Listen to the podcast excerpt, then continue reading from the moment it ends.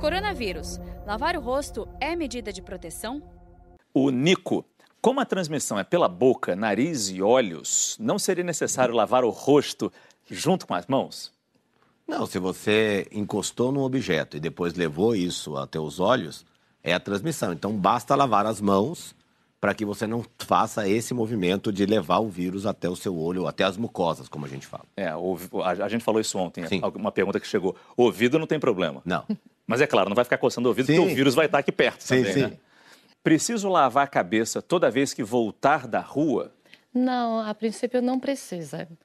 Usa- Faça seu hábito habitual. Mas a gente sempre fala isso aqui, é bom repetir. A pessoa que chega da rua, doutora, é, bota a roupa toda para lavar. Tem médico que diz que bota, tem outros que botam, falam que bota no sol, bota para respirar durante alguns dias.